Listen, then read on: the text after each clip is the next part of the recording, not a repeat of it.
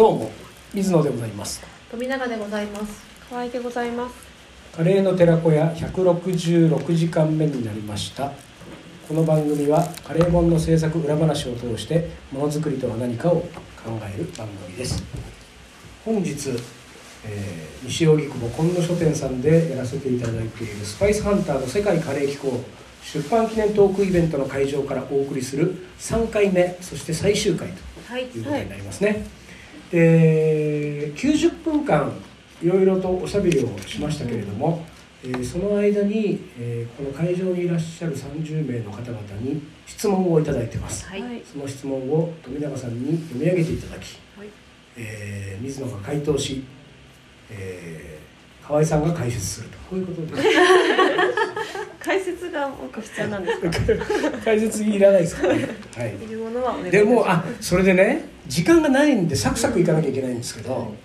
一個だけ皆さんにお配りしたしおりありますね。カレーの寺子屋のしおり。でこのしおりなんですけれどもいつもですねこのカレーの寺子屋のしおりとしてはこれ6段かな？第6弾うん。第5弾か第6弾なんですけれども、えー水野仁介のカレー本制作の名言というね自分で名言とか言うなよみたいな感じありますけれども これ必ず入れてるんですよ、うん。今回の名言いいですね。いいですね。表紙はお任せします。あるっていうこのこれはねあのさっきあの松本さんさっき前の回でね松本さん編集の松本さんがお越しいただいた時に喋った内容にもちょっと近いんですけどね、あの水野は本を作る時に自分からスタッフの指名をしないと。うん。あのどなたでも大丈夫ですっていうふうに言うのと同じで表紙のデザイン案がこう出てきたりとか表紙に何の写真使いますかとか表紙の、えーどれでいきますかみたいな話になった時に私は必ず言うのはこれですね。表紙はお任せします。でこれはあのいきなり言うんじゃないですよ。一応僕もイメージは伝える。それからタイトルなんや帯の文章なんかはすごくいっぱい議論する。けど最終の最終は多分3案ぐらい絞られた時に「水野さんこれどうします?」って言われたらもうお任せします。だから最後のジャッジは出版社の方々に僕はお願いしてるので自分のリクエスト通りの自分のなんていうかこれがいいって言って押し通して表紙が出来上がって本になったことは一冊もないですね今まで。だから全部表紙はお任せします。というふうに言っていると。いうことですね。でこれもあの前回との話と同じでやっぱり僕が一人で実出版するんだったら僕のやりたいようにやるけれども出版社さんから依頼があって本を作る時は僕はいろんなプロの人たちと一緒にものづくりをするのが好きなので自分の意見はギリギリのところまで思いは伝えるけれども最終ジャッジの時に自分の側は通さないっていうふうに決めてるんですよね。なので、えーデザインも表紙もどんな、うん、細かいものも全部最終的には、えーこれでいきたいっていう誰かからの、えー意見があったらその通りそれでいきましょうというふうに言うようにしてるこんな話をしてる場合じゃない。もう3分経った。そうですね。山質疑応答。山の質問が。どんどん行きましょう。はい。はい。写真を撮ることについて闇雲に撮って選ぶかもしくは撮る枚数は少ないですか？また撮るべきものはすぐに気づきますか？取る枚数はねそんなに少なくないとは思います。ただねこれ誰と比べるかによるけれども例えばこの前、えー台湾に4日間か5日間行きましたけれども1000枚ぐらい撮ってますね。でその中から大体自分の中で納得がいく写真が10枚ぐらい。だから100枚に1枚ぐらいは。ただ同じところバシバシバシバシ撮るようなことはあんまりないんで、まあ、自分なりにピンときたところで撮ってはいるけれども、まあ、まだまだ腕がないんで100枚撮ると1枚ぐらいいいいいのがあるかなっていう感じですかね。はい。はいでは次です。現地ではポピュラーながらも水野さんの口に合わなかった料理を教えてください。ああ口に合わなかった料理。なんだろうな。一番最近行ったのが台湾。この後僕来週タイに行きますけれども、えっ、とね東南アジアは最近多いんですけれどもえっ、と本心を言うとですね、私、えー魚介系の発酵調味料がそんなにめちゃめちゃ好きではないんですよ、うん。だからタイラオスとかねベトナムとかねあっちの方要するにその、えーメコン川のねうん。あの辺はもうそういうこう淡水魚系の発酵調味料が多くてあの嫌いじゃないですよ。嫌いじゃないけど好き好んでバクバク食べたいとは思わないって感じかな、うん。メですね。そんなやつが東南アジアに今からタイミング多そう、はい、ではインドのチャイヤさんの牛乳はお腹大丈夫なんですか、お腹やっぱりねグツグツやるんで多分大丈夫なうん。のそこで殺菌されてるってう。んうんうんいうアメリカのインド料理はどのような感じですか？お店の感じも。えっ、とねアメリカに限らずそのインドうんとまあ中国人と同じでインド人ってどこの国にもコミュニティがあってインド人街中国人街ってねそういうのがありますけれども、でもやっぱりねそんなにそのスパイスとかインド料理っていうことに多分親しみがない国に行くと大体日本の東京にある一般的なインド料理店と同じような感じですね。だからアメリカもそういう感じ。だから東京で食べてるのと変わんないなみたいな。だなんかその辺がうんとだからヨーロッパなんかもロンドンイギリス以外はもうフランスもイタリアもどこ行ってもインド料理あるけれどもここで別に食べなくてもいいかなっていうような感じですかね。えーインド人が日本のカレーを食べて美味しいというそうですが、はい。なぜでしょうか、あれはやっぱりルーが優れてるんじゃないですかねカレールーっていうのが。あれはなんか多分世界中もうどの国の人が食べてもうまいっていううまみの塊ですからうん。じゃあこれはカレーじゃないだろうといったかい体験はありますか？そうだそれなんかね忘れてたね。てか写真が3分の1しか出てないから。あのねここのこの本の帯に書いてますけれどもナマズの卵で作るショッキングピンクのカレーってあるじゃないですか、はい。でねこれがねえーっとねこれページがさっと出てきたりするといいんだけどな。えーっとピンクのカレーはラオス166ページ持ってる方は。でねえーっとこの前後にあちょうど開いたな。写真があるんですよでね1667がそのピンクカレーなんだけど1689ページのカラーページね。でこれピンクカレーなんですよ、うん。左下にあるのは。でこれはあの右上にピンク色の、えー袋に入ってるものがあってこれがナマズの、えー魚卵あのナマズの卵とベリーを混ぜ合わせた発酵調味料でこれを使ってココナッツミルクと煮るからピンクカレーができるんだけれどもこれはカレーじゃないよね。僕のあれはねただこれを作り方を教えてくれたラオス人の女性のシェフはこれはラオスならではのカレーよって僕に言ったから。だから幸せになれなかったタイプですよね。その彼女はカレーよって僕に教えてくれたけど、いやこれカレーじゃないよっていうこういうパターンですね。なるほど、えー、ちょっと変わりまして旅の移動手段は何が好きですか、歩きです。うんとにかく歩くのが好きですね。であとはまあ国によりますけれどももう疲れたらすぐタクシーに乗るっていう。金に物を言わせてね。タクシーじゃないですか。タクシーになっちゃうね。タクシーになっちゃうね。いいじゃない。うん。はい。はい、感想ですが、えー、1枚目のイギリスカレーサグカレー気になります、うんお話またい。つかお願い。します、はい、じゃあ1個言うとモダンインディアのサグで僕が習って一番びっくりしたのは、えーとね、ディルとかねフェンネルあのフレッシュのハーブがどっさり入るんですよ、うん。で日本のカレーはほぼほうれん草だけで作るから、であれを僕ロンドンで習ってきてからこっちに帰ってきてサグ作る時はいろんなハーブをとにかくあの青菜と一緒に煮てミキサー回すっていうもう全然もう香りがすっごい良くなるんで、あれは良かったですねビリヤニマンの写真湯気のやつはい。良かったです、ビリヤニマンねあの湯気に 包まれてね、うん。あれぐらいの湯気にビリヤニマンがつ誰がビリヤニマンっつったの？ビリヤニマンが包まれてたってことは僕らも包まれてるんですよねあれぐらいのね。よく曇らずにくれます、えーどういう理由もしくは情熱で旅へ出かけるのですか、はい。旅先を決める理由など教えてください。僕はあの根本的にカレーとは何かっていうのを自分なりに追求したいっていうのが僕のそのなんていうか大きなこと言うと人生の命題なので僕はカレーとは何かを自分なりに突き詰めるために生きてるので世界中に自分の知らないカレーとかスパイス料理があるのはカレーとは何かを突き詰められないんですよね、うん。それを見ずに体験せずにいるとね。あとは後書きにちょっとだけ書きましたので 後書きを読んでください。はい。はい、では次です、えーキッチンのバックヤードを見てこんな不衛生なところの料理はさすがにどうにも食べられないと思った経験はありますか？ああそれはねもういっぱいありますよ。でもうなんか不衛生なとこなんか山ほどあって日本がやっぱり衛生的すぎるんでね、それはなんかちょっとそのスイッチを切り替えないと、うんうんうんほぼ何も食べられずに帰ってくる感じになりますね。あのそれ行く先の国にもよりますけれどもね、はい、だからまあ切り替えてますねそこ全然だからあの確かねインドの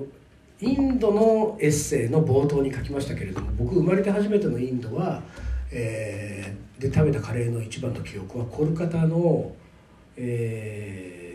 お店で頼んだチキンカレーに絆創膏が入ってた。へこうやって食べてたらペローンってこう絆創膏が入っててで俺は奥にいるその何こうスタッフね。は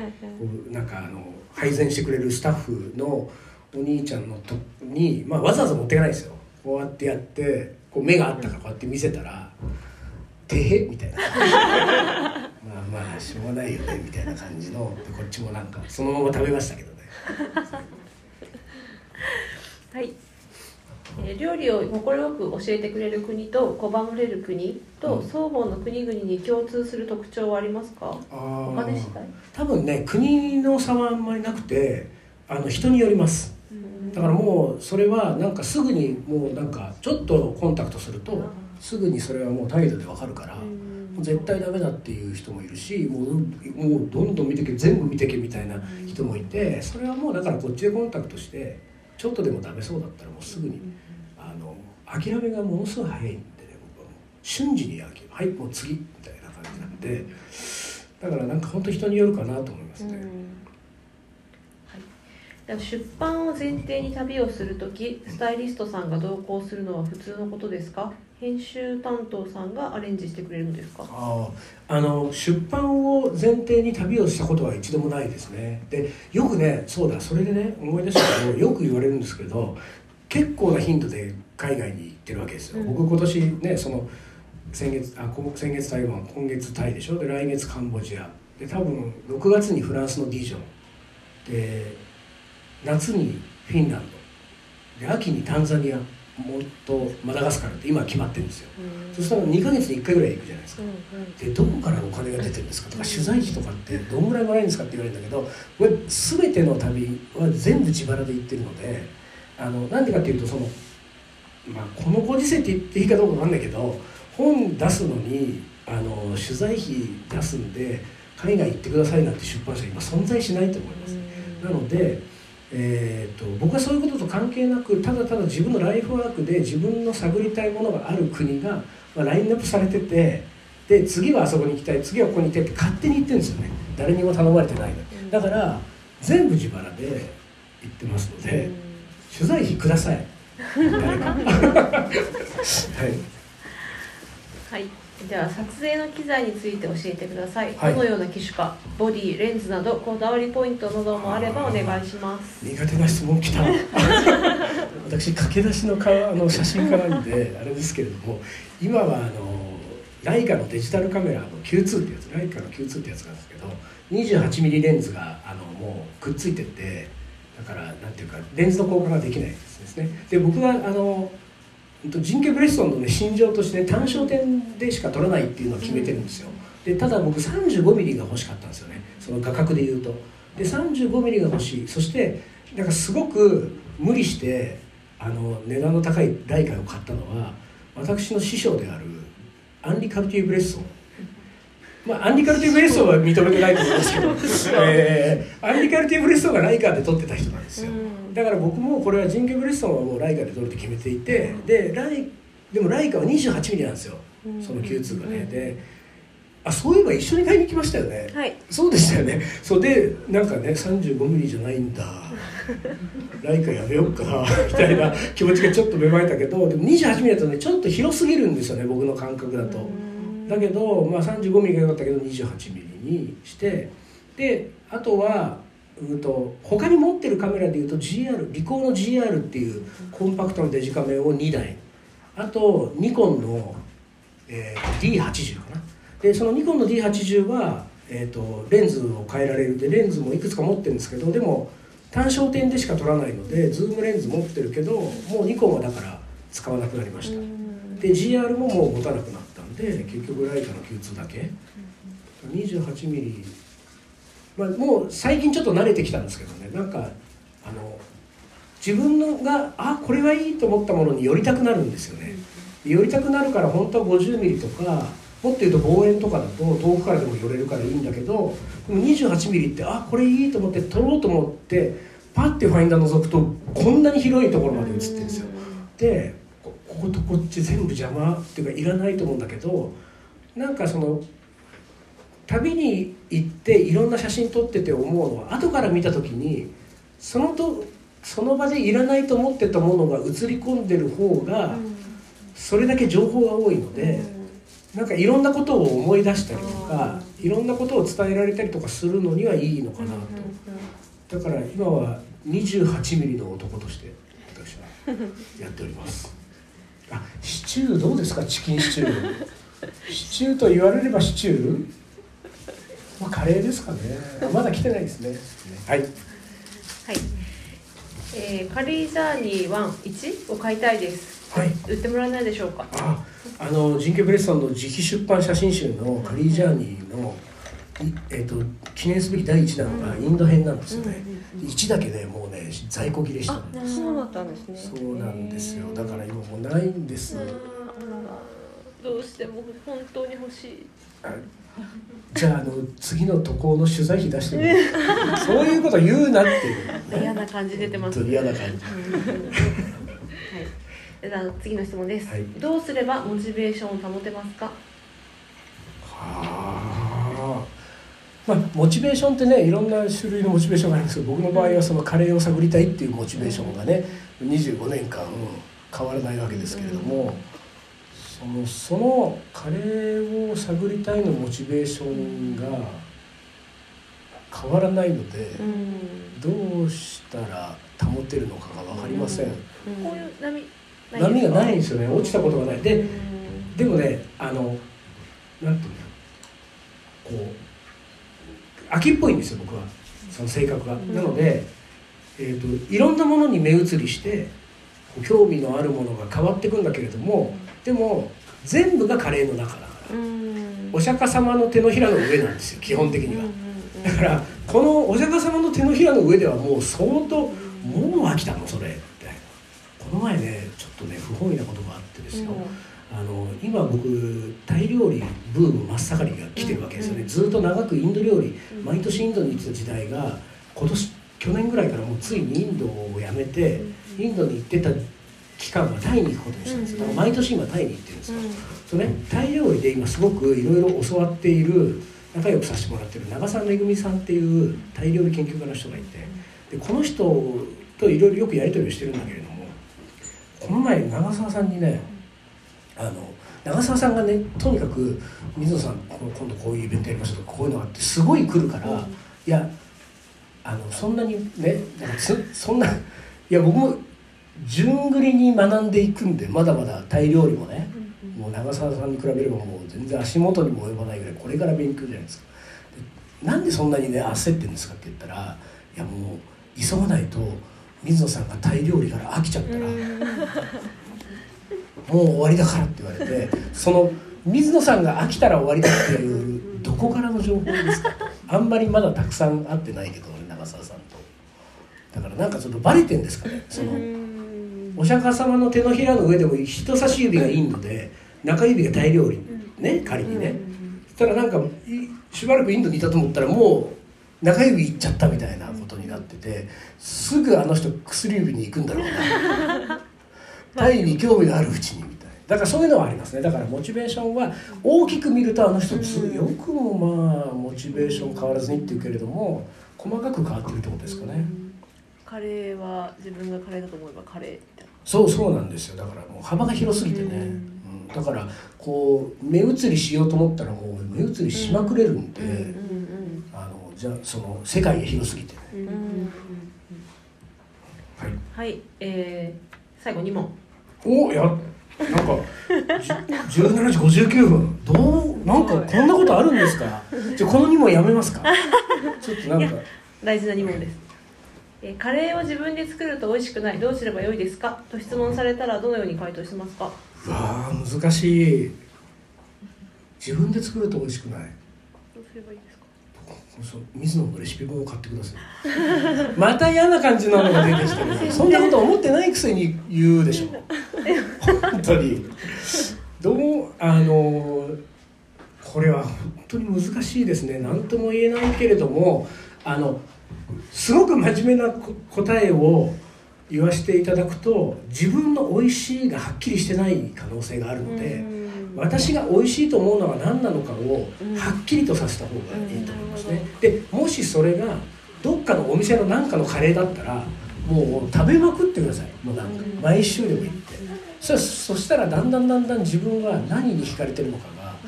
分かるようになる。でももっとそれが具体的に分かりたかったらこれは何回か前のカレーのテレコで喋ってるけれども、えー、と例えばレトルトカレーとかで好きなレトルトカレーを見つけたりしたら結構面白いあの分かりやすくなるんですよ。なんでかっていうと私の好きなレトルトはこれだと思ったらそのカレーの原材料をパッケージの裏側の原材料をくまなく見たら自分の好きなポイントがそこに出てるはずなのでそういうあこうこの中のどれかが私の好きな味なんだなっていう。だからなんか美味しいカレーの作り方を教えてくださいは本当によく聞かれるけれどもそのあなたの美味しいがわからないとアドバイスのしようがありませんっていう一番面倒くさい答えをいつも心に秘めてそれは言わないように我慢していろいろとあのアドバイスをさせてもらってますけれども今日は一番面倒くさいやつを言ってしまいました。自分の美味しいをはっきりとさせるいいんじゃないかと。で最後いましょはい最後です。うはい出版イベント第2弾はいつ実施しますか？そうですよね。写真がね写真があの3分の1しか 見せられてない。ええええええ。これね我々あのカレーの寺子屋はこの本の出版記念でね大阪梅田ではい。やりますね。3月でしたっけ？3月16 3月163月16大阪梅田で続きを。大阪梅田の人は続きから続きからそういうことになってそうなるからねこれね。ちょっと何か考えたいですねこれはね。なでもあのせっかくこう本ができたらこの本のコンテンツをいろいろ楽しみたいとは思ってるんで、まあ、例えばですけれども今思いつきで言うと、えージンケ・ブレッソンがなんかネット上のなんかどっかのページとか記事とかに1枚ずつ写真をここにある写真を載っけてって、本のエッセイで書ききれなかった、どうでもいい話を。6分の5ありますからね。そうそう綴ってくみたいな、うん。そういうのをどっかでやるとかね、乗らなかった写真もあるんですよね。載らなかった写真もいっぱいありますからね。これあの編集者の松本さんとデザイナーの宮崎さんにこれもお任せしますだったんですよ、僕は自分のある程度荒く荒く選んだやつを渡してあとそこから何を選んでどこに載せるかはもう全部お任せしたので、だからそういう意味では結構新鮮なあそれが例えば表紙とかもそうですよね。あ表紙であこれ選ぶんだみたいな。これだから僕がね自分で選んで表紙にするんだったらもう全然違う写真になりますよ。この今例えばね仮に今この表紙表一っていうね表紙のここに5枚の写真出てますけど、この5枚は1枚も選ばないですね僕自分では。だからそういう意味では。こっちは表4はどうです表4はおアンリカルティブレッソンが1枚あるね。でもアンリカルティブレッソンは個人的には好きだけど表紙には絶対選ばないよね、なんだか分かんないもんねこんなのね。だからこれはあそうだね。このねチリのチリの写真あるじゃないですか、はいはいこの写真1枚ぐらいかな。僕がこのカバー周りで今使われてるもので選ぶとしたら。このチリのメキシコのチレの写真ぐらい。だから本当にそういう意味では全然ねなんかこう誰か別の人たちと一緒にプロの自分とジャンルの違うプロの人たちと一緒にものづくりをするっていうのはそういう喜びや楽しみがあるなと思いますね。はい、ということで、えー、全ての質問にはい。お答えすることができましたので、カレーの寺子屋としてははい。一旦ここではい。締めたいと思います。はい。それでは皆さんごきげんよう。ごきげんよう。ごきげんよう